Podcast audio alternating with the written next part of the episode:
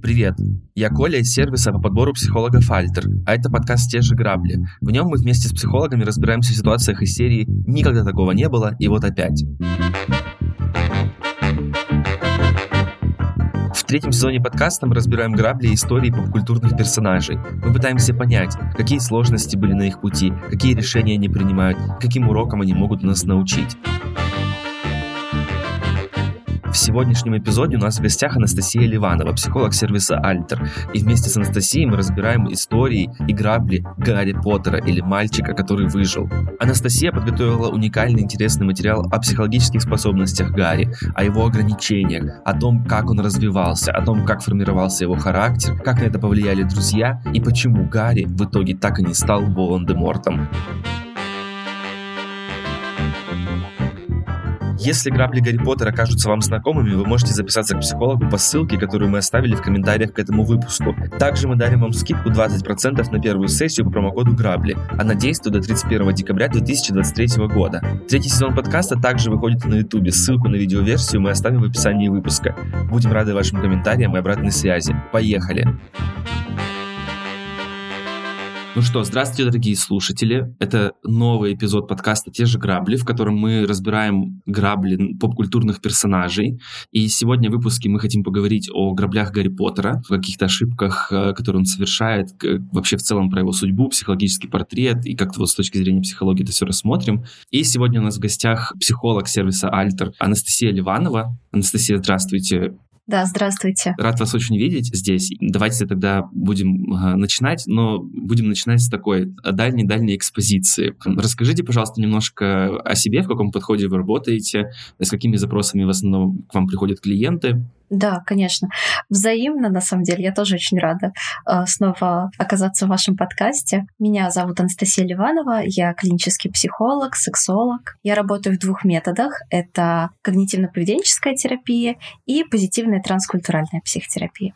Оба метода являются хорошо структурированными и даже покрываются страховками в определенных странах. У меня довольно широкий круг запросов, потому что методы дают понимание, как работать, и поэтому разные запросы уже воспринимаются как понятные для работы, потому что понятно, через какие инструменты можно с ними работать. Угу. Но самые основные запросы — это, если говорить про сексологию, это, конечно, вопросы сексуального удовольствия, вопросы длительности сексуального возбуждения, оргазма, там оргазм наступает быстро или он не наступает вообще или наступает медленно, взаимодействие в парах, сексуальная коммуникация. Если говорить про психологические запросы, то здесь вообще довольно широкий круг запросов. Это и работа с эмоциями, работа с травмами, работа с самоопределением, с поиском смысла жизни, с вообще пониманием того, что человек может сделать и куда он хочет двигаться дальше. Потому что когда человек находится в таком состоянии кризиса, то угу. ему понятно, что он по-старому поступать уже не может, по-новому непонятно, как поступать. И на самом деле это такое понимание кризиса, оно может быть переложено на различные ситуации, как бытовые, так и такие глобальные ситуации жизненного выбора. И в целом, вот я как раз работаю с ситуациями кризиса в широком и узком его значении.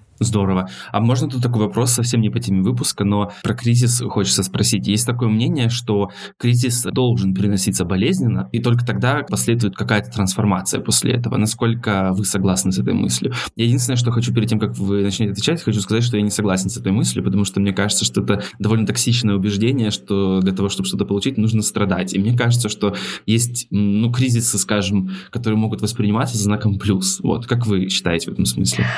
Я согласна с вами, что не обязательно страдать во время кризиса. Есть в западной культуре такое убеждение, это не характерно прям для западной культуры, но вот у нас, на самом деле, вот в советском, постсоветском пространстве есть такое убеждение, что если больно, значит лечит. Угу. Вот, вот если щипит, значит хорошо. Также mm-hmm. это относится и к кризисам, что если кризис такой через страдание, через превозмогание, то он точно приведет к чему-то хорошему. На самом деле такое убеждение, оно может быть mm-hmm. полезно, потому что накладывает определенный смысл на переживание, и как бы человеку тогда легче превозмогать. Но если человек проживает кризис без сильного страдания, ну, в целом там потерял он работу, например, и кажется, блин, люди же должны страдать, почему я так сильно не убиваюсь? Это абсолютно нормально. Ну, потому что у каждого человека есть есть свои защитные механизмы, которые создают такие подушечки безопасности, на которые приятно приземляться в случае такого, в общем, падения. У каждого из нас есть там свой набор ресурсов, такой, знаете, база такая ресурсная. И бывает такое, что человека может вывести из себя какая-то мелочь, или может случиться глобальное событие, и человек останется устойчивым.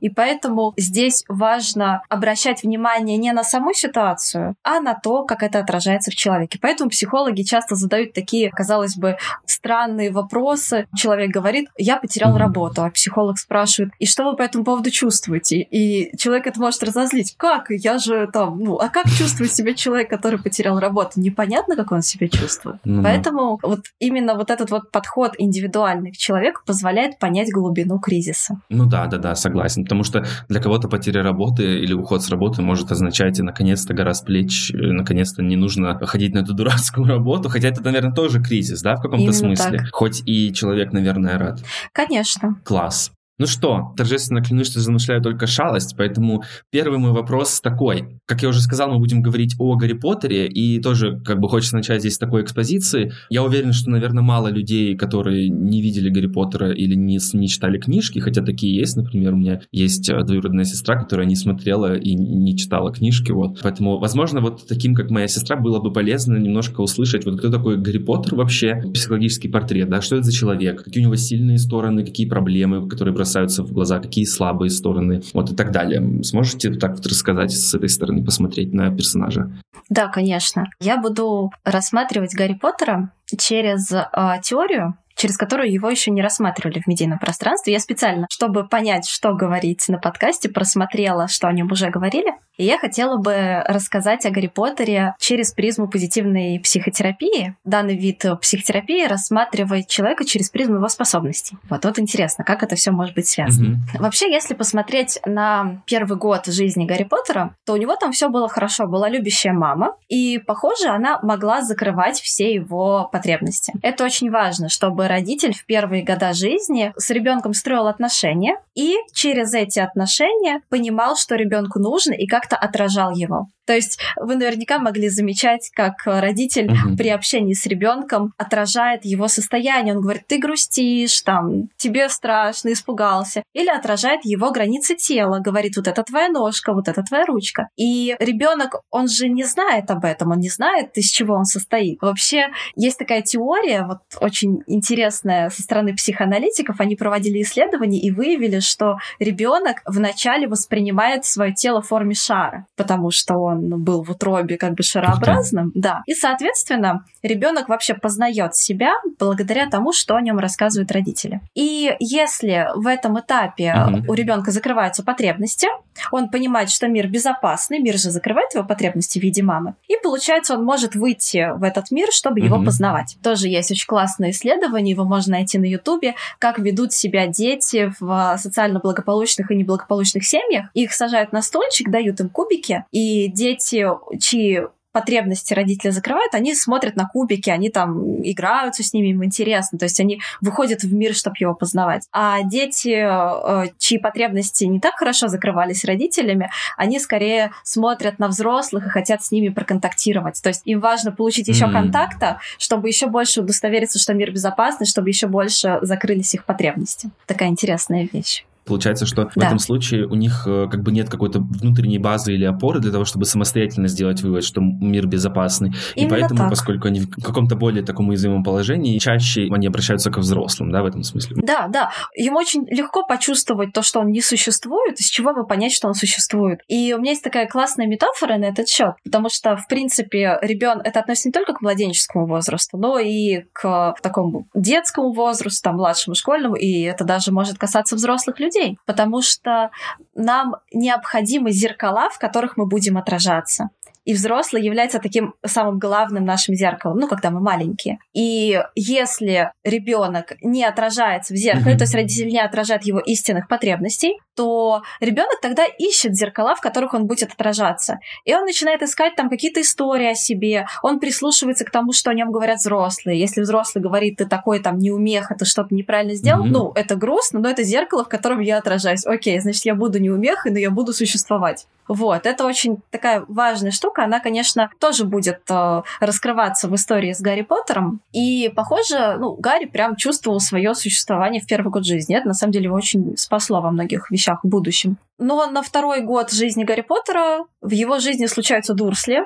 По-моему, примерно в это время э, он оказался в семье своей тети. И есть некоторые такие особенности в поведении Гарри, из которых мы можем сложить э, мнение, что Дурсли относились к Гарри, ну, скорее всего, не так безопасно, как Лили относилась к своему сыну. И в период двух-трех лет, как раз-таки вот этот период, когда Гарри попадает к Дурслям, угу. когда он еще слишком немощный, то есть он не может закрывать свои потребности, но Дурсли тоже, похоже, там не очень положительно к нему относились. Вот в период двух-трех лет происходит такой чувствительный момент. Дело в том, что ребенок в этом периоде начинает начинает осознавать свою отдельность. То есть раньше он думал, я с мамой, я такой большой, эта рука такая большая тянет ко мне игрушку, mm-hmm. то в период двух-трех лет ребенок понимает, что он на самом деле маленький, что он мало что может, и в три года зарождается чувство стыда такая социальная эмоция, то есть она у нас не при рождении образуется, и если наши слушатели, зрители, если вы когда-нибудь испытывали mm-hmm. чувство стыда, то вы могли заметить, что mm-hmm, это чувство интересно. переживается как, как будто вот какой-то я маленький, блин, что-то не то сделал. Это такое первое переживание своей беспомощности и своей ну, некоторой такой маленькости. И если в этом периоде взрослый поддерживает ребенка, говорит, ничего страшного, да, у тебя не mm-hmm. получилось, давай попробуем вместе, то ребенок как бы нормально этот этап переходит, и у него чувство стыда остается нормализованным. Но если если ребенку в этом периоде транслировать как-то, что он какой-то плохой, что с ним что-то не так, а я думаю, Дурсли, скорее всего, поступали именно таким образом, то все это вместе становится таким огромным переживанием для ребенка, что его психика не способна вынести это переживание и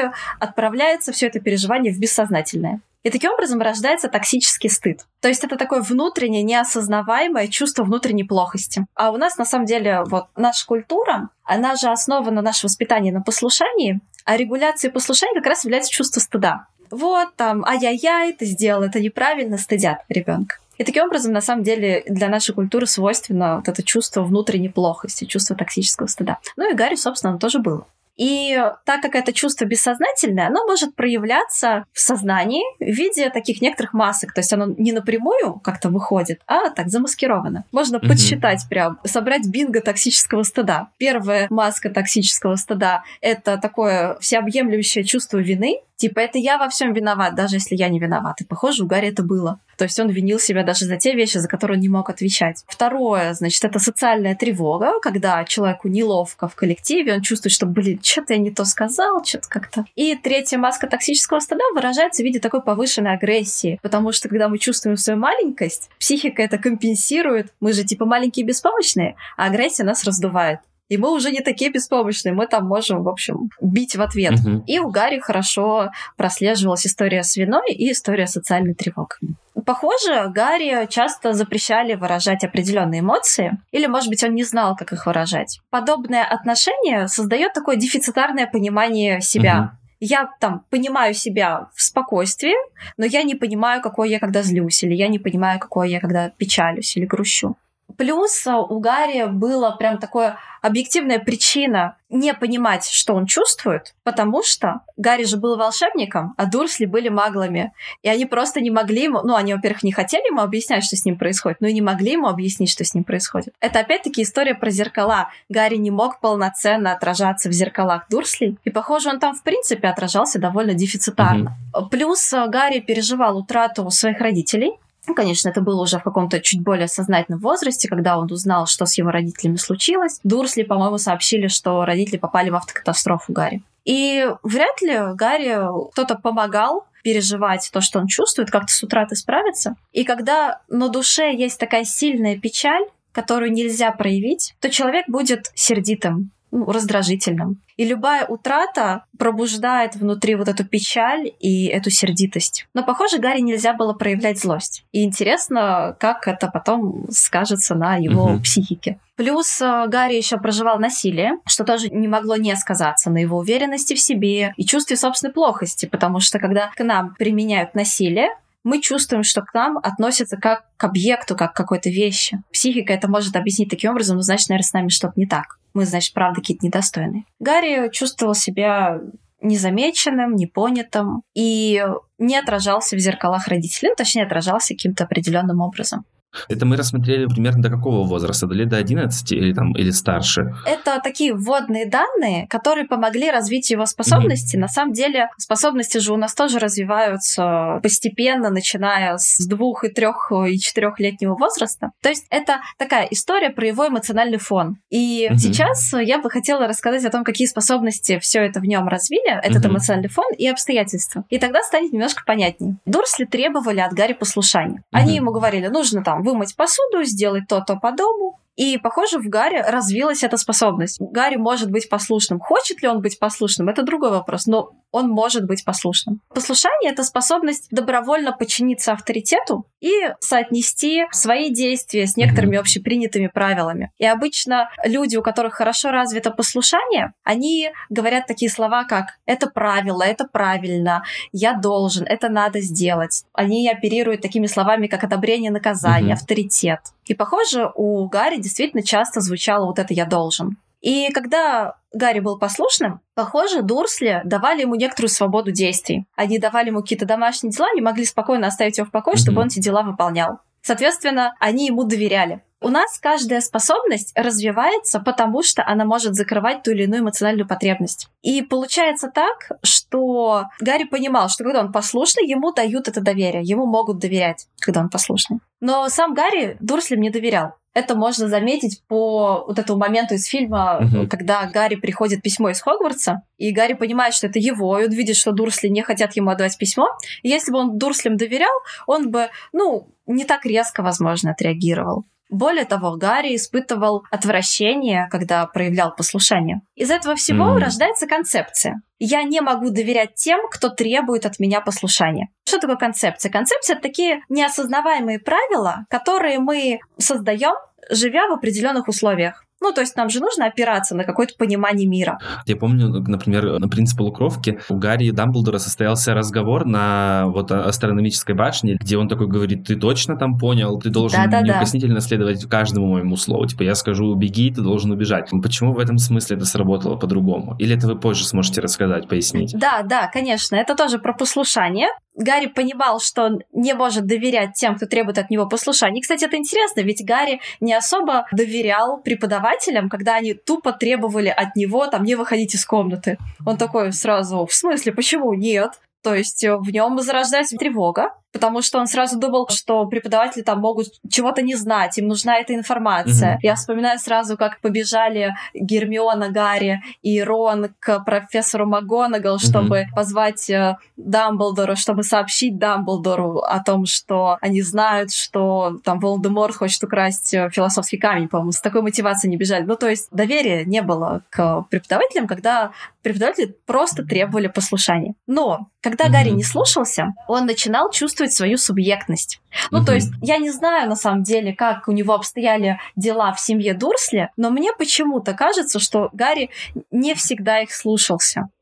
Ну, может быть, в большинстве своем, но иногда, возможно, он поступал не так, как хотят Дурсли. Может быть, не совсем так. Здесь, на самом деле, даже вспоминается пример уже из «Узника Аскабана», когда там он свою тетушку случайно там проклял, что она надулась и улетела. Он же пытался убежать, ну, точнее, он начал убегать уже, типа он очень сильно с ними uh-huh. поссорился. Это сходится с тем, что вы говорите, потому что, да, он действительно как будто проявил какую-то свою вот эту субъектность, и он даже какой-то такой, ну, показал свой вот этот бунтарский, Да-да-да. героический дух какой-то, что типа вот, да, типа, да, меня исключат, да ну и плевать, лишь бы не с вами. Вот, и он убежал, и как будто вот заявил о себе. Любопытно, что он так показал зубы, да, вот в тот момент. Это как будто бы да, да. тоже один из значимых таких переходов. Субъектность эту свою выразил в непослушании. Да, я думаю, что он и раньше показывал эти зубы, просто реже, потому что это было небезопасно. Но это интересно, потому что когда он не слушался, он проявлял свою субъектность, а у него же были насильственные отношения, ну, с угу. дурслями. И, как я уже сказала ранее, насилие — это когда один человек, субъект, причиняет вред другому человеку, и он к нему в этот момент относится как к объекту. На самом деле, дурсли часто относились угу. к Гарри как к объекту. Ну, это, знаете, мне все время вспоминается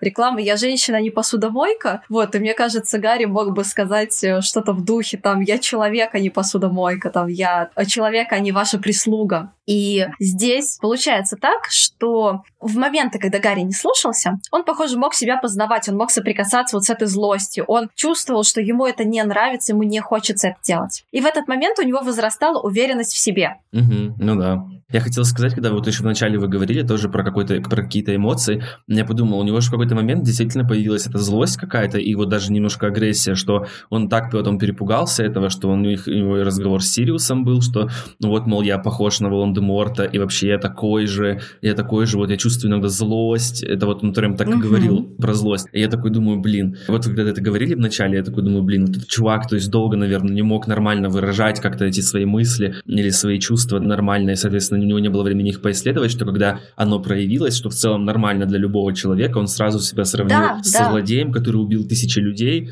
и вообще как бы проводились параллели с Рейхом, да, то есть у нас как бы вот, то есть вот так вот. Да, да, ну по поводу его вот этой злости и в том, что ему казалось, что в нем, ну, не казалось, в нем правда жила вот эта часть Волан-де-Морта. Мы позднее этого коснемся, но действительно у него не было возможности вообще понять эту злость, как-то ее нормально сформулировать, понимать, как ее выражать. Но mm-hmm. возвращаясь к этой способности к уверенности, почему у Гарри из-за непослушания возрастала уверенность? Кстати, если даже посмотреть на различные эпизоды, когда Гарри не слушался, когда он нарушал правила, он же такой, пойдемте, сделаем. Он mm-hmm. особо не тушевался. Mm-hmm. Это интересно, потому что если посмотреть на интерпретацию способности к уверенности, то это способность относиться к себе как к познаваемому и прогнозируемому существу. А к себе относиться как к познаваемому существу можно только только тогда, когда ты с собой соприкасаешься. Mm-hmm. И в моменты непослушания он мог себя, похоже, познавать. И он mm-hmm. чувствовал, что да, я, ну, как-то, знаете, там, укреплялся в собственной идентичности, соединялся с собственными эмоциями. Интересно то, что Гарри же часто не был послушным в Хогвартсе. И я, например, вспоминаю эпизод, когда Гарри впервые вскакивает на метлу, когда ему строго-настрого сказали, ну не ему, а всем сказали на метлу не садиться, потому что, ну, вы еще не умеете на ней летать. Это чтобы дать люлей Малфою, мне кажется, внутри это как-то было оправдано у него. Получается, что это тоже не послушание. Конечно, да. То есть он это оправдывал, и это всегда имело какие-то основания под собой. Но это же интересно, что здесь же есть разные варианты, как он мог поступить. Mm-hmm. И он поступил именно так, он ослушался. И вообще Гарри часто нарушал школьные правила. Ну, Мне да. тут важно заметить связку. Непослушание, уверенность это прям важная связка, которая потом сыграет свою решающую роль. А еще у Гарри была развита способность к верности. Угу. Это способность принадлежать отношениям и проявлять в поведении преданность э, своим людям. То есть это, по угу. сути, способность быть совместно с другими людьми и принадлежать каким-то общим отношениям. Угу. И, по сути, эта способность позволяла Гарри чувствовать уверенность и надежду. Он чувствовал свою принадлежность к семье. Любопытно, что на самом-то деле потом, и в соответствии с книгами, там было видно, что, например, Петуния точно знала, кто такие дементоры. Она знала, что такое Хогвартс, потому что как бы ее родная сестра была, да, волшебницей. Она все это примерно знала, угу. она все понимала, наверное, что с ним происходит, но она ничего не говорила. Там, да, я помню, даже смотрел теорию, вот, собственно, вот этот вот Carlin Super Brothers канале, про то, что там даже была теория, что вот в Ордене Феникса они, когда их дементоры настигли, и они прибежали обратно, и они такие, типа, там, говорят, вот, там, это дементоры, дементоры, и Вернон такой говорит, а кто такие дементоры? И Петуния такая, ой, дементоры, да там, типа, один вот стрёмный чувак мне про это рассказывал. И, короче, есть теория, что mm-hmm. это как раз-таки Северус приходил, то есть, что она рассказывала, что это не Джеймс Поттер рассказывал, кто такие дементоры, а Северус, который бегал, короче, за Лили, типа, вот. И, в общем, она это все понимала, она это все знала, и при этом она все равно ему не открывалась и не говорила, и нормально ему никак не отражала. Да, тут э, есть теории, там, почему она могла не говорить э, Гарри об этом. Может быть, она там хотела его уберечь. То есть там вообще у Петуни очень такой сложный комплекс эмоций. С одной стороны, она потеряла сестру, с другой стороны, она все время чувствовала себя в тени сестры, потому что она была волшебницей. И она конкурировала с ней, ей в чем-то хотелось выиграть, и поэтому она ушла в дом, там, в детей. Угу. Вот, мне кажется, там была не просто история с тем, что она там завидовала Гарри или что-то. Возможно, она в том числе хотела его уберечь таким образом. Я не знаю. Но, по мнению Гарри, Дурсли не были с ним в одной команде, ну потому Возможно, что Дурсли да. не могли что-то понять о Гарри, и Гарри в себе это не мог понять. В их семье не было верности по отношению к Гарри, то есть Дурсли они тоже Гарри да. считали отдельным все время, то есть есть мы, наша семья, и есть Гарри. И Гарри был отдельным человеком. Рождается еще одна концепция: с чужими я себя не понимаю. Но в Хогвартсе он стал понимать, кто он на самом деле. Стала развиваться вот эта способность к верности, которая давала Гарри чувство собственной познаваемости то есть чувство уверенности в себе. И рождается другая концепция. Со своими я себя знаю. Со своими я точно могу предсказывать, ну, там не точно, насколько это возможно. В принципе, могу предсказывать себя, могу познавать. И вот это вот интересно, как верность и уверенность связана. Нам эта связка тоже потом понадобится. Я сейчас как бы поясняю эти связочки, а потом расскажу, как они выстрелят в жизни Гарри. Возвращаясь, кстати, вот э, к доверию, вы там рассказали о том, что Гарри ведь мог слушаться Дамблдора, и... Доверие и послушание, да, да, да, да, да. Что типа я не доверяю тому, кто требует от меня там послушания. Ну, у меня в голове записалось как смирение, но было послушание сказано. Угу, вот. угу. Ну да, то есть непонятно тогда, на каких же основаниях Гарри мог доверять. Окей, мы понимаем, на каких он не доверяет. Гарри явно доверял тем, кого иногда и слушался. Ну, то есть иногда, похоже, там Хагрид, он мог послушаться, и он доверял ему. И угу. Гарри все свое детство чувствовал очень сильную несправедливость в отношении его. Я, конечно, не читала книг, но в фильме, похоже, первое такое проявление mm-hmm. доверия Гарри по отношению к кому-либо было проявление доверия к Хагриду, который справедливо наказал Дадли. И Хагрид сказал Гарри, что ты волшебник, то есть он ему вернул какую-то часть его, Гарри, mm-hmm. конечно, не поверил в это, но, похоже, внутренне... Ну, это хотя бы хоть какая-то описательная модель того, что с ним может происходить. Дурсли вообще не предлагали никаких альтернатив. Плюс Хагрид восстановил некоторую справедливость. Mm-hmm. И, похоже, Гарри мог доверять тем, ком он чувствовал некоторую, ну, справедливость. И похоже на Дамблдоре говорил как о справедливом волшебнике. Мне кажется, про Хагрида еще хотел сказать момент, что он же еще вообще пришел с тортиком-то и поздравил его с днем рождения, а это было как бы впервые. Mm-hmm. И мне кажется, что да, тут еще, конечно, это как-то очень сильно на него повлияло, и его сердце-то растопило, потому что его-то не поздравляли с днем рождения да, нормально. Да, да. его там не замечали. дал, что ему подарили 37 подарков, или там сколько, а в прошлом году было 38, типа. А Гарри вообще обрадовался тортику, поэтому, да, наверное, это тоже, кстати, вписывается в понятие какой-то справедливости, что вот и его заметили тоже. Да. Вот, наверное, этим обусловлено доверие. Если вообще посмотреть на способность к справедливости, то это способность чувствовать некоторый баланс. Угу. Когда мы чувствуем, что что-то происходит несправедливо, то мы обычно говорим об этом в ключе того, что там кто-то что-то получил, а я не получил дисбаланс. Угу. Или наоборот, я получил, а другому ничего за это не было. Это интересно, что если ребенок растет в ситуации, в которой полностью всегда закрываются его потребности вот в этом таком чувствительном периоде, то тогда, в принципе, человек может переносить чувство несправедливости. Ну, в смысле, он может переносить некоторые лишения, дефицит. Соответственно, да, Гарри почувствовал, что ему наконец-то ну, там что-то дали. Ну и в целом, как бы, Хагрид его, похоже, mm-hmm. заметил, он был добр Гарри. И также Гарри мог доверять тем, кто проявлял верность в отношениях с ним. Угу. Ну и, похоже, там Рон и Гермиона им он доверял, потому что он чувствовал, что они ему верны, и он верен им. Угу. Помните, я там рассказывала, вот опять-таки возвращаясь к этим зеркалам, что ребенок не отражается в зеркалах в виде родителей, и тогда ему приходится искать какие-то кривые зеркала, в которых он отражается, пусть и криво. И, соответственно, если родители не отражают полноценно потребности ребенка, это, в принципе, невозможно, ну, насколько это возможно, то такая аутентичная идентичность ребенка, она формируется фрагментарно. И ведь Гарри чувствовал, что он другой, угу. но никто не мог объяснить, что с ним происходит. Получается так, что Гарри, похоже, периодически мог сталкиваться с чувством того, что его не существует, что как будто бы его не видят. И я не думаю, что Гарри слышал много хорошего о себе. Mm-hmm. Дурсли, похоже, его сильно не хвалили. И это подпитывало только чувство вот этой внутренней плохости. Похоже, когда Гарри рос с Дурслями, нашел способ почувствовать себя существующим через способность к ответственности. Это очень интересная такая способность. Это способность брать на себя обязательства mm-hmm. и внимательно относиться к их выполнению. И похоже, в моменты, когда там Дурсли поручали Гарри домашние дела, Гарри же ведь их выполнял. Он их не сбрасывал, он их не делал бы как. Он нормально, ну, там, через послушание подчинялся, но выполнял дела так, как следует. И, похоже, это был его способом как-то контролировать жизнь. Чувствовать, что я существую, я что-то делаю, вот продукты моей деятельности, И ответственность тоже сыграет большую роль, потому что Гарри ведь потом чувствовал ответственность mm-hmm. за, ну, там, за Хогвартс, за своих родных, за, ну, не родных, за друзей. Я имею в виду за семью в каком-то более широком плане. Там есть такой очень интересный конфликт, потому что у Гарри, похоже, была в дефиците одна очень важная потребность, она у него не могла удовлетвориться полностью. Это потребность в единстве.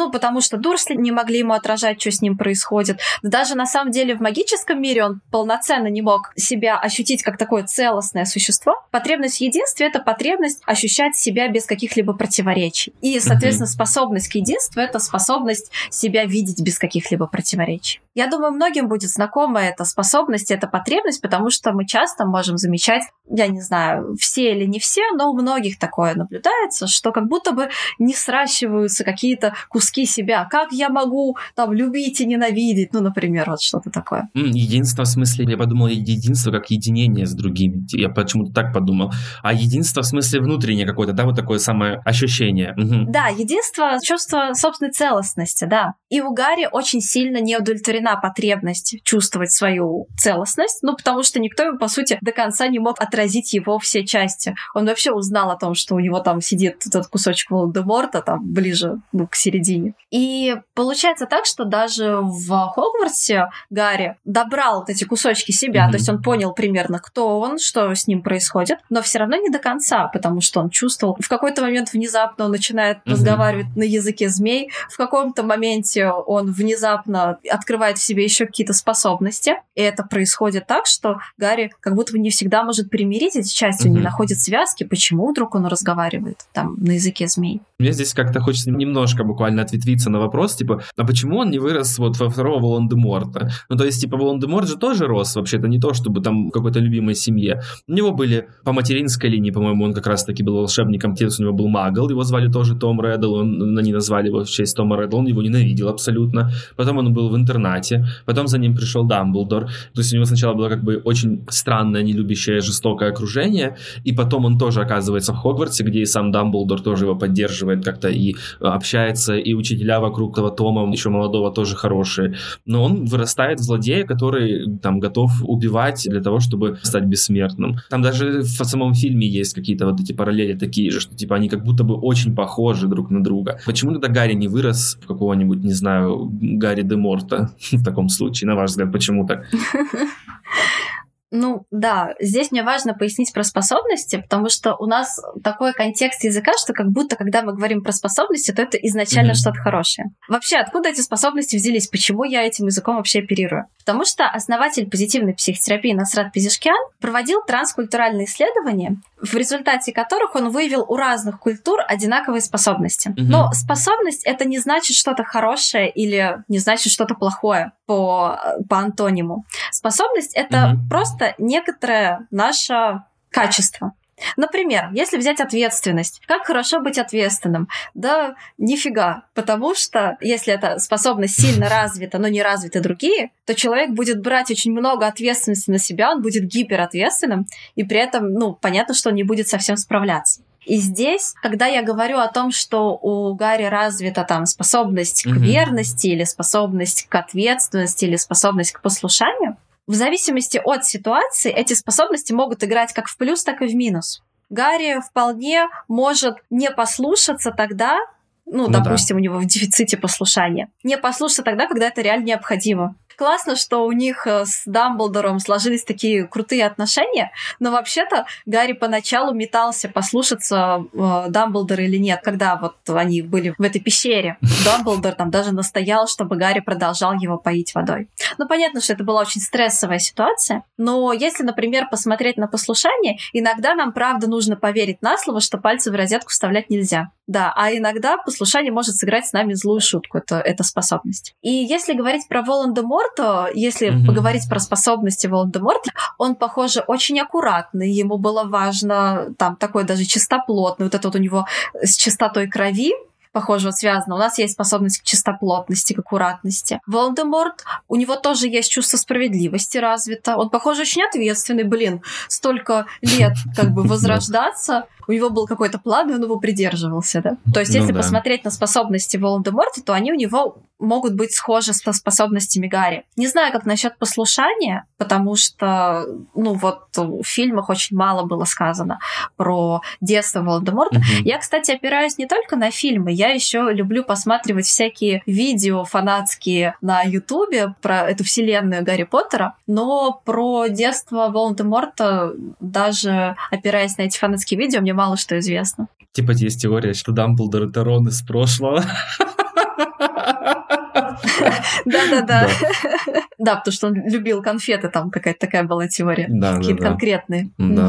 И почему Гарри не стал новым Волан-де-Мортом? Мне кажется, потому что основное отличие Волан-де-Морта от Гарри, начиная с раннего детства, это то, что у Волан-де-Морта никогда не было любящих родителей. У Гарри все таки они были. И даже если родители Гарри умерли, то они все равно были в воспоминаниях. Ну, то есть понятно, что он, похоже, когда он жил с Дурслями, я не знаю, вспоминал ли он своих родителей, но когда он как минимум оказался перед зеркалом, которое показывает все самые тайные желания, родители стояли рядом. И показывается ну да, да, так, что Гарри пронес как бы через себя, через вот в своей душе родителей. Он там мог с ними как-то разговаривать, похоже, иногда. Он даже их видел. Да. да, они ему даже в финальной битве помогли. Вы сейчас сказали про родителей, и я в этом смысле согласен. И еще у меня есть такая мысль, что как будто бы некоторый высокий стандарт, который задан этими родителями, потому что его родители были частью Ордена Феникса, они точно погибли героической какой-то смертью, да, и они были очень искусными волшебниками. Наверное, у молодого Тома Редла, у маленького, у него не было какого-то референса, на который имело бы смысл uh-huh. уравняться. Ему никто не сказал, что у тебя были хорошие, классные родители, любящие, и вообще у тебя глаза мамины, да, и плюс еще как-то, наверное, друзья родителей, которые вот Римус Люпин, да, и сам Сириус, который был его крестным отцом, как-то, наверное, как продолжение, да, какой-то вот этой родительской доброты, наверное, как-то все-таки смогли немножко ему тоже передать. Мне так кажется, есть такое впечатление. Да. У меня плюс стандарты, да, какие-то, и плюс у Гарри было какое-то представление о том вообще, что за родители у него, кто они такие, и почему на них классно было бы, если не равняться, то хотя бы быть похожим на них. Да, я с вами согласна. У Гарри были какие-то островки хорошести, хотя бы маленькие, хотя бы хорошие воспоминания, на которые можно было опереться. Можно было и опереться, здесь, если да. говорить про вот этот токсический неосознаваемый стыд, Волдеморта его было, ну, похоже, просто там огромное количество. Почему еще, мне кажется, что у Волдеморта было очень много токсического стыда? Потому что, когда мы чувствуем вот эту вот свою плохость, такую прям ужасность, обычно вот клиентам на сессиях я рисую такую схемку, я ее здесь сейчас не смогу нарисовать, но я ее смогу описать. Это же такая часть в нас формируется, такая застыженная, маленькая, которая, блин, все mm-hmm. плохо. И поэтому, чтобы ее скомпенсировать, нам важно иногда чувствовать себя супер важными. И рождается такая в противовес грандиозная часть. И получается так, что вот эта даже история с тем, что я во всем виноват, посмотрите-ка, какой большой сразу человек становится, что он во всем виноват. Вот. Кстати, да. Ну, то есть сразу какая-то такая грандиозность. Вот. И, соответственно, у Волдеморта, похоже, вот это вот компенсации своей, ощущения своей вот этой маленькости, он же чувствовал так много стыда, что он был полукровкой, по-моему, если я не ошибаюсь. Или, или да, он именно полукровкой был, или... Да, да. Он был абсолютно точно, он был полукровкой, да, абсолютно. У него же мама только была волчистокровная вот, да, волшебница, я, я, да, а папа да. у него был угу. магл вообще-то. Это причина, по которой он отказался от своего магловского имени, угу. почему он взял лорд Волан-де-Морт, потому что, типа, он такой фу-фу-фу, типа, это вот мой папа, имя моего отца, я не хочу его носить и вообще не хочу не буду. Да, да. Там же еще есть такая фанатская теория о том, что, вот я сейчас так вспоминаю, что вообще он был зачат под действием любовного зелья. Вот, я тоже про это слышал. И получается так, что, ну, как бы не было любви. Есть если даже к нам любовь не проявляют, угу. мы можем почувствовать любовь, смотря на то, как взаимодействуют взрослые. Угу. Ну, то есть бывает такое, знаете, вот, когда проясняются концепции человека, говорят, как ты вот понимаешь, что кто-то кого-то любит? Ребенок говорит, ну не знаю, меня не любили. Но родители вообще друг друга там пылинки друг с друга сдували.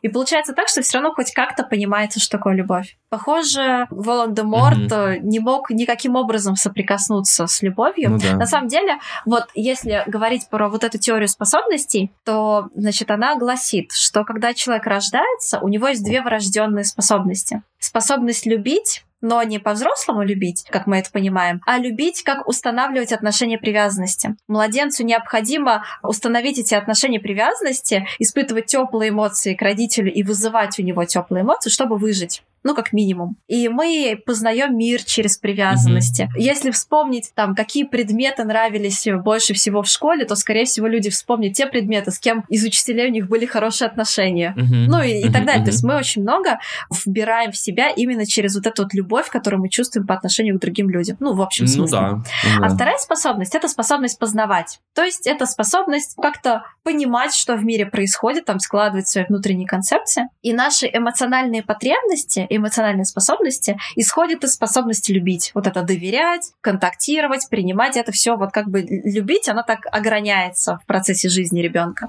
Угу. А из нашей способности познавать выходят вторичные, как бы такие рациональные способности. Это там пунктуальность, ответственность, верность. То есть мы как бы понимаем, как нужно жить. Мы понимаем, что нужно приходить в определенное время. Мы понимаем, что это там свои люди, и там с ними можно там как-то обмениваться информацией. Мы понимаем там, ну, не знаю, что иногда нужно смолчать, а иногда mm-hmm. сказать.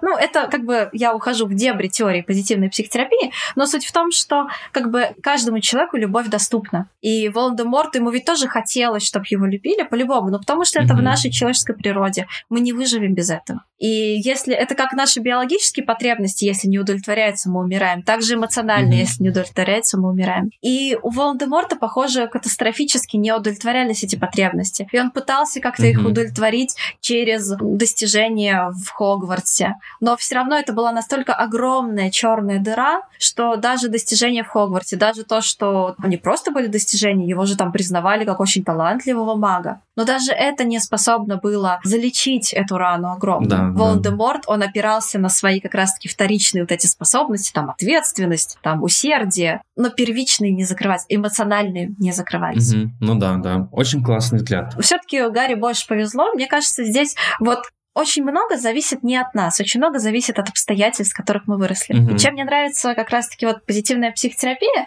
это тем, что она все время включает компонент условий. Mm-hmm. Возвращаясь к Гарри Поттеру, так вот мы чуть-чуть отошли от него. По сути, проблема у каждого из нас, и в том числе и у Гарри Поттера, появляется тогда, когда наши ожидания не совпадают с реальностью. Ну, да. И мы как бы спотыкаемся об эту жизнь. Мы ожидали другого там от людей вокруг нас, от там сообществ, mm-hmm. от э, мира в целом.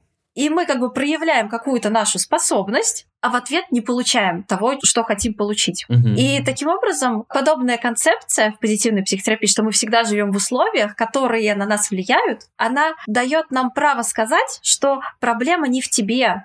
Любые конфликты возникают не потому, что в человеке какая-то проблема, а потому что произошло некоторое взаимодействие человека и окружающей среды. И поэтому, когда там на терапию приходят люди и говорят, со мной что-то не так, вылечите вот эту мою часть, Сразу хочется узнать там, а в каких условиях эта часть проявляется. Потому что в одних условиях это будет проблема, а в других условиях это будет совершенно органичное проявление человека, или, может быть, она не будет уже так ярко там открываться, или там, ну, в общем, боль пройдет просто от этой части. Mm-hmm. И ну, да. Гарри Поттер э, сталкивается просто с огромным количеством актуальных конфликтов, с огромным количеством ситуаций, в которых ожидания не совпадают с реальностью. Но мне самым интересным показался конфликт, когда вот, собственно, Гарри узнает, что внутри него есть часть э, Волан-де-Морта, ну, когда он начинает искать крестражи, и он видит глазами Волан-де-Морта разговор Барти Крауч-младшего, да, mm-hmm. да, и да, там да, Нагайна, по-моему, есть. Вот, то есть в этот момент Гарри начинает понимать, что есть какая-то какая-то связь с Волан-де-Мортом. И это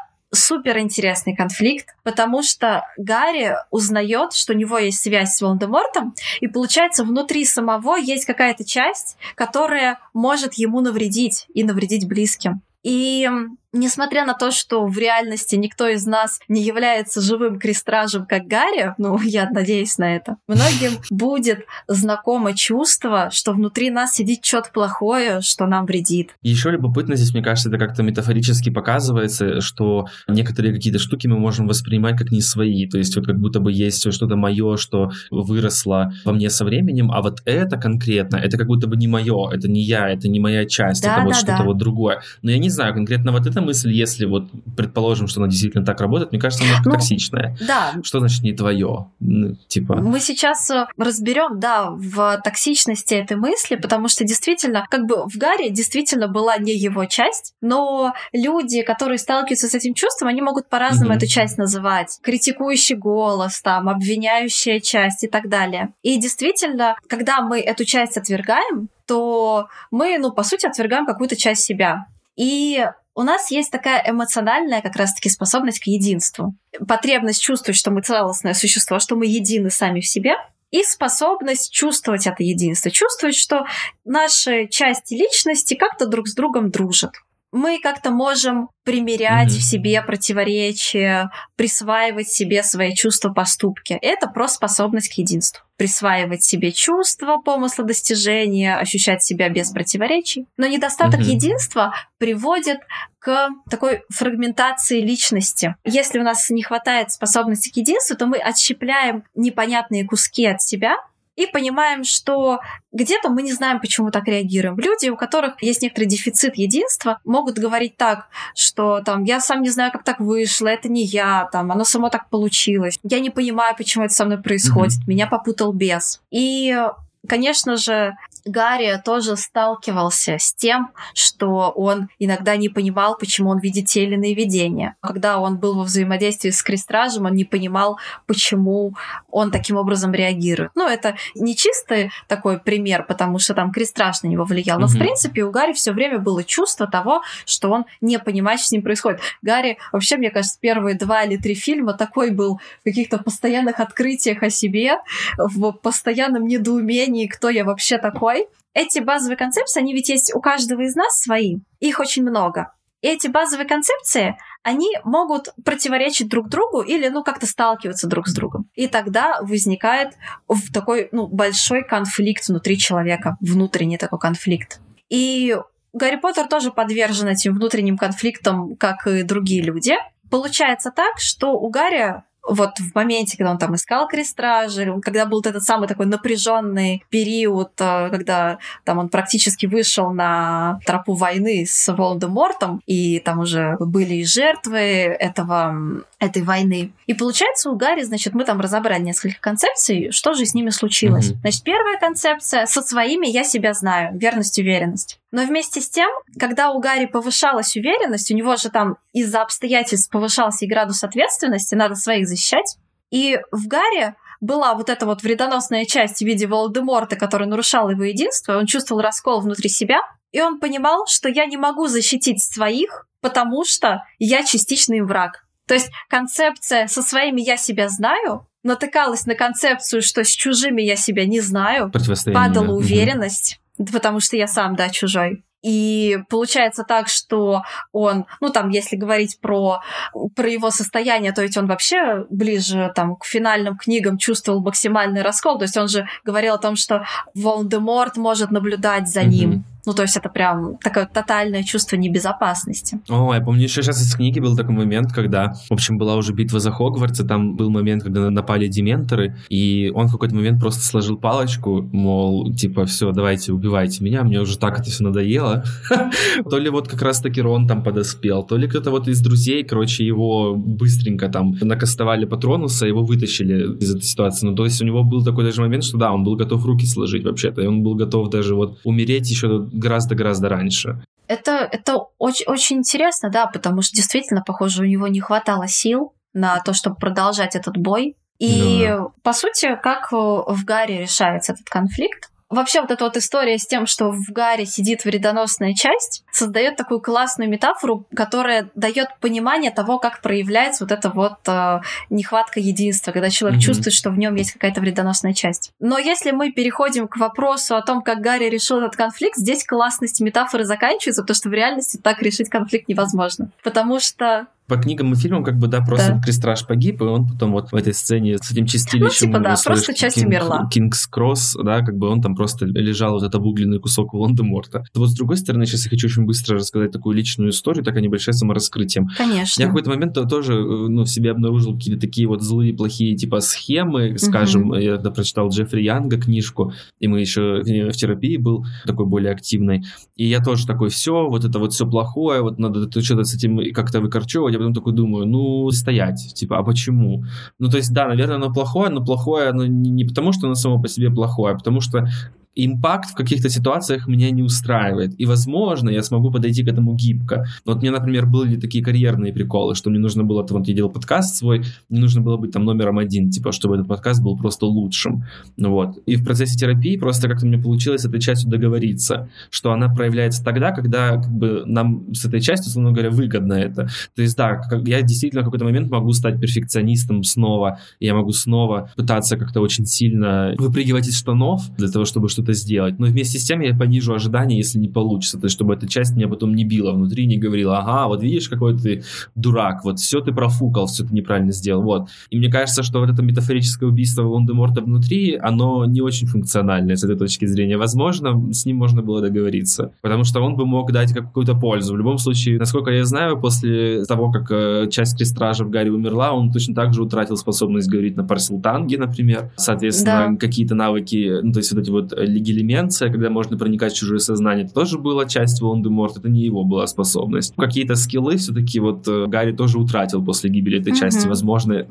Конечно, без этого не убить Волан-де-Морта, но возможно, если бы можно было бы как-то психотерапевтическим способом с этой частью поговорить и как-то с ней договориться, возможно, это было бы более функционально, конечно. Вот. Да, я с этим согласна. Мне здесь важно заметить, что мир так устроен, что что-то извне может нам навредить. Но когда мы это mm-hmm. внешнее присваиваем внутрь почему-то, может быть потому, что у нас нету других стратегий взаимодействия. Если с нами определенным образом общаются родители, это та стратегия взаимодействия, которую мы принимаем, потому что у нас не хватает альтернатив. Но если это внутрь нас проникает, то оно уже нам навредить не может. Ну, то есть оно проявляется не чтобы нам навредить. Mm-hmm. Потому что если, например, этот критикующий взрослый э, нами как-то интериоризируется, то он говорит, ты должен стараться лучше, потому что иначе люди от тебя отвернутся. А если люди от тебя отвернутся, то будет очень плохо, ты там умрешь в одиночестве. И эти части, если посмотреть в них поглубже, в эти критикующие части, то они всегда про какое-то скрытое благо, про то, что наш организм в целостности, да. он желает нам хорошего. Просто язык он выбрал такой, какой был, по сути. Да, да. Абсолютно согласен здесь, да, что типа мы на самом деле не хотим кому-то зла или не хотим себе сами себе зла, мы хотим просто как-то жить эту жизнь счастливым образом, да, действительно, я очень да. согласен с этой мыслью. Ну, да, я, я тоже эту мысль очень люблю. В этом плане мне не близко, когда люди говорят такими фразами, там, что-то в себе проработать, потому что как будто бы проработать — это типа починить. А когда понимаешь вот ага. всю вот эту глубину того, что человек так с собой общается, потому что там он хочет вот этого, потому что не было других примеров, то не хочется эту часть как-то лечить, хочется ее понимать, ее слушать, быть вот этим вот истинным зеркалом, которое отражает, потому что, похоже, критикующий взрослый взрослый был кривым зеркалом. Mm-hmm. И когда становишься этим истинным зеркалом, ну, по сути, так психотерапия работает, что терапевт отражает клиента, то часть понимает, что вообще-то можно по-другому общаться. Иногда я могу себя mm-hmm. чуть-чуть потыкать палочкой, и это, в принципе, окей, потому что иногда это приводит к результату. Но и когда это не единственная стратегия, когда есть много других стратегий взаимодействия с собой, раскрывается вот этот истинный потенциал личности, и тогда часть уже не становится такой вредоносной. Но опять-таки вот человек изменяется благодаря условиям. Ну, по сути, психотерапия — это условия. Возможно, да, я согласен. Как бы Гарри мог договориться с этой частью, мне кажется, через любовь. Потому что на самом деле Волдеморт уже очень не хватало любви.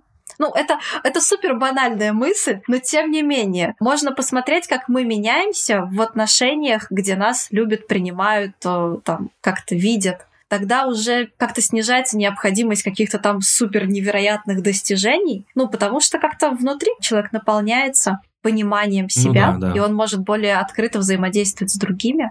Да, да, я согласен в этом смысле. А вот, например, вот человек к тебе плохо относится, как-то да, токсично и как-то совсем плохо, ты проявляешь к нему любовь насколько это вообще функционально. Возможно, имеет смысл с ними общаться. Как будто бы не всегда проявление любви, оно что-то вот решает. Иной раз, типа, вообще как бы просто не общаться. У меня есть такое мнение, например, как я его иногда озвучиваю, говорю, если взять два навыка, там, условно говоря, первое — это выстраивать границы и говорить «нет», и второе — адаптироваться к другим людям. Мне кажется, что как раз-таки умение говорить «нет» или выстроить границы чуть-чуть более важное, потому что а, иногда, ну, наверное, не имеет да, смысла кому-то ага. приспосабливаться. Наверное, проще сказать пока. ну, типа, я говорю, и, наверное, тебе вот вовсе не нужно уметь с какими-то сложными людьми разговаривать. Мне кажется, важнее, по крайней мере, для меня, этих людей вовремя аккуратно послать или как-то с ними прекратить какое-то ну, общение, потому что я, например, не считаю, что в какой-то ситуации я должен адаптироваться. И вот тут это же логика про Волан-де-Морта, типа, а должен ли я к этой части что-то вообще проявлять? Может быть, действительно хорошее решение как-то ее отрезать и выбросить? К тому же, раз уж это не ты и не твое. То есть я до этого высказывался абсолютно противоположную позицию, а сейчас у меня снова противоположная позиция. Вот. Да, мне очень нравится, что мы рассматриваем с разных сторон, потому что мой ответ здесь тоже будет другим. Если рассматривать частичку Волан-де-Морта как часть Гарри, ну, то есть, если рассматривать человека, например, который приходит на терапию и говорит, что внутри него есть часть, то здесь, безусловно, единственный вариант — это изучать эту часть, всматриваться в нее, греть ее, потому что там, возможно, очень много стыда в этой части, она такая застыженная, уязвимая, такая подраненная. Но если все-таки рассматривать вот этот вот э, мир Гарри Поттера, то действительно, если другой человек извне нам как-то вредит и там как-то проявляет к нам насилие, активное, агрессивное, пассивное, агрессивное, эмоциональное, физическое, неважно, то здесь лучший способ себя от этого насилия оградить я привожу такой mm-hmm. пример. Вот стоит человек и тыкает иголочкой вас. Можно просто, вот он меня тыкает, я могу просто чуть отойти, и все, он меня тыкать не будет. Mm-hmm. Ну, в идеале. И часто, например, люди говорят о том, как разговаривать с людьми в пассивной агрессии. Да, блин, никак с ними не разговаривать, потому что, ну, они как бы не хотят с вами разговаривать. Вот, они просто вас тыкают, и все, что вы можете ну сделать, это, ну, просто уйти с этого разговора. Ну. Личные границы вообще строятся на своем познании себя. Это как раз вот единство, это способность там примерять примерять свои внутренние противоречия. То есть, если я знаю, какой я, то, в принципе, меня не каждая фраза может задеть. Ну, это первый такой шаг. Uh-huh. А второй шаг, если все-таки границы, ну, как-то активно нарушаются, это уже как бы насилие. Mm-hmm. Бывает, значит, такая фраза, что а что ты обижаешься на мою фразу?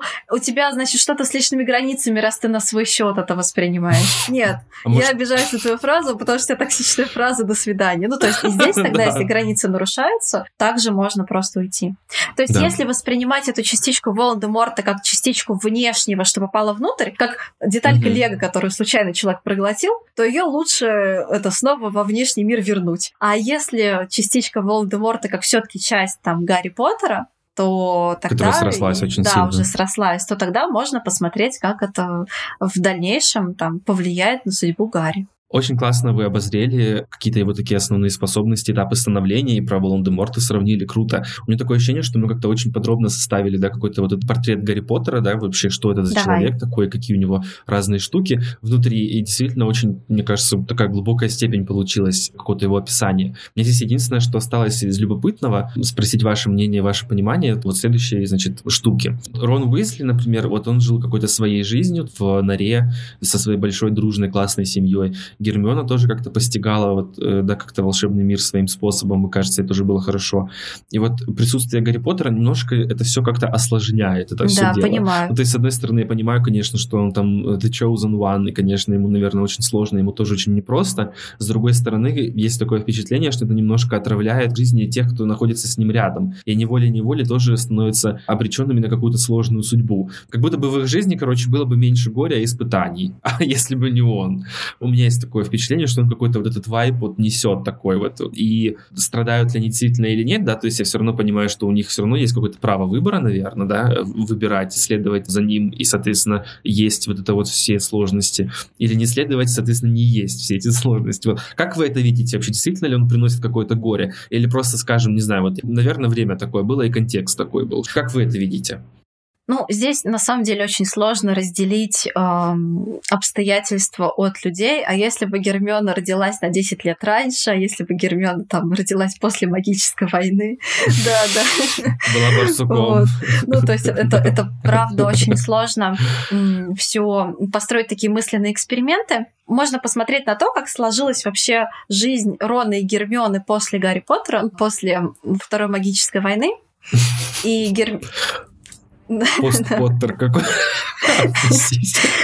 Там же как получилось, Гермиона, она, по-моему, стала работать в Министерстве магии защищать эльфов а, домовых, а Рон, по-моему, ушел в итоге в магазин а, к брату. Да. И здесь вот интересно, что Гермиона, в принципе, она такая, ну, у нее очень много лидерских качеств, как и у Гарри. Да. И в целом мне кажется, ну, если, допустим, вырезать эту часть с Гарри Поттером и с Волан-де-Мортом, допустим, не было бы никакой войны, там не было бы Волан-де-Морта, и Гермиона и Рон жили бы просто в там, своем магическом мире, то, скорее всего, Гермиона все равно добилась бы успеха. Мне кажется, она все равно в итоге работала бы в там, Министерстве магии, mm-hmm. потому что у Гермионы очень хорошо развиты такие способности, как усердие, точность, пунктуальность, ответственность. Ей очень важно через достижение, похоже, собственное. Она удовлетворяет свою потребность в контакте, она чувствует себя замеченной через достижения. И на самом деле, если посмотреть на способности, которые у Гермионы хорошо развиты, то это в том числе способность к терпению. Способность к терпению — это обалденная способность, я ее обожаю.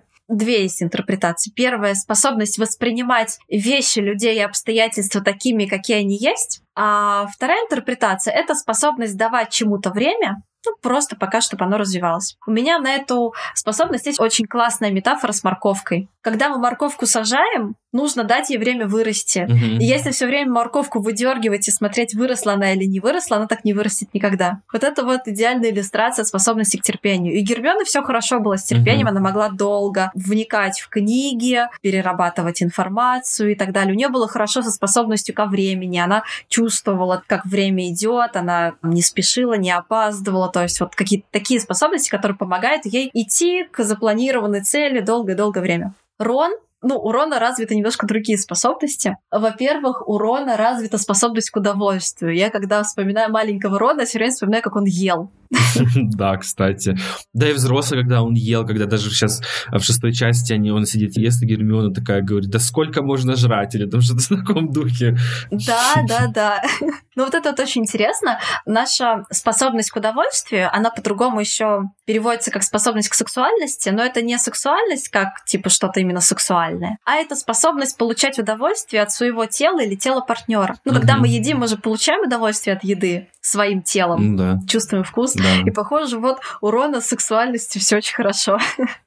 Он прям замечательно получал удовольствие от еды. У Гермионы с этим было похуже. Но у Рона было плохо с пунктуальностью, с ответственностью, с точностью. И, кстати, интересно, что у Рона была похожая история с послушанием, как у Гарри, скорее всего. В том плане, что когда от Рона требовали послушания, ну, на Рона это оказывало давление, и он как бы мог быть послушным, но в ответ, ну я там особо не разбирала, но скорее всего в ответ, значит, Рону было не очень приятно быть послушным. И скорее всего, когда он проявлял непослушание, он таким образом тоже чувствовал свою субъектность, и это, похоже, тоже давало ему чувство уверенности. Поэтому они с Гарри все время там как-то это mm-hmm. пытаются нарушить правила. Хотя у Рона намного меньше уверенности в себе, чем у Гарри. Я думаю, это связано с тем, что Рон рос в большой семье, и у Рона, похоже, были большие mm-hmm. проблемы с идентичностью, потому что там понятно, кто старшие братья, младший только Джинни, она девочка, и там ей уделяли очень много внимания, ее, похоже, хорошо отражали родители. И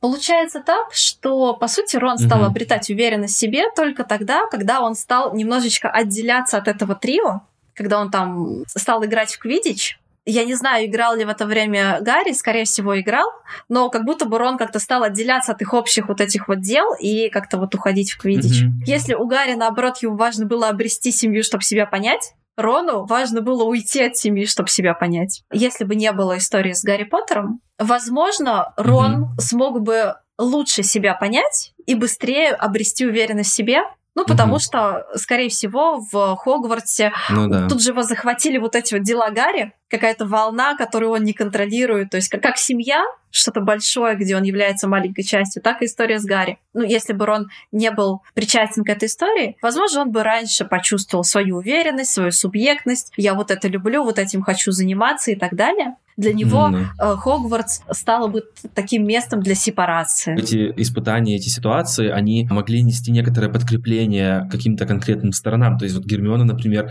проявила какую-то такую вот свою пунктуальность или терпение какое-то, да, или какое-то, наоборот, вот знание, и в итоге без нее они бы сдохли тупо. Без ее знаний, без ее заклинаний, без ее глубокой сумочки, без ее настойки Бадьяна, там, без вот этих вот палаток, вот этих, которые наставила заклинаний. Ну, то есть в итоге-то она смогла подкрепить тот факт, что да, это все нужно. И лидерские качества тоже нужны, потому что когда там Рон и Гарри ссорились, она более-менее была, кто адекватно стояла на ногах, да, да как-то более-менее старалась рассуждать как-то. Вот, и предлагала какие-то дальнейшие шаги. Поэтому мне кажется, что как-то в контексте с Гермионой вот эти испытания, которые Гарри Поттер ей принес, они как-то, мне кажется, в каком-то смысле помогли ей все-таки подкрепить идею, что она не зануда какая-то, которая в этих книжках своих вечно ковыряется. Я помню, в какой-то части они пытались выяснить, кто такой э, принц Полукровка, и она такая, я сходила, и они ее, типа, вдвоем перебивают, такие, в библиотеку. Да-да-да. То есть, типа, как бы попытаться ее потроллить, что, типа, вот она, вот книжный червь, да, которая роется во всех этих книжках.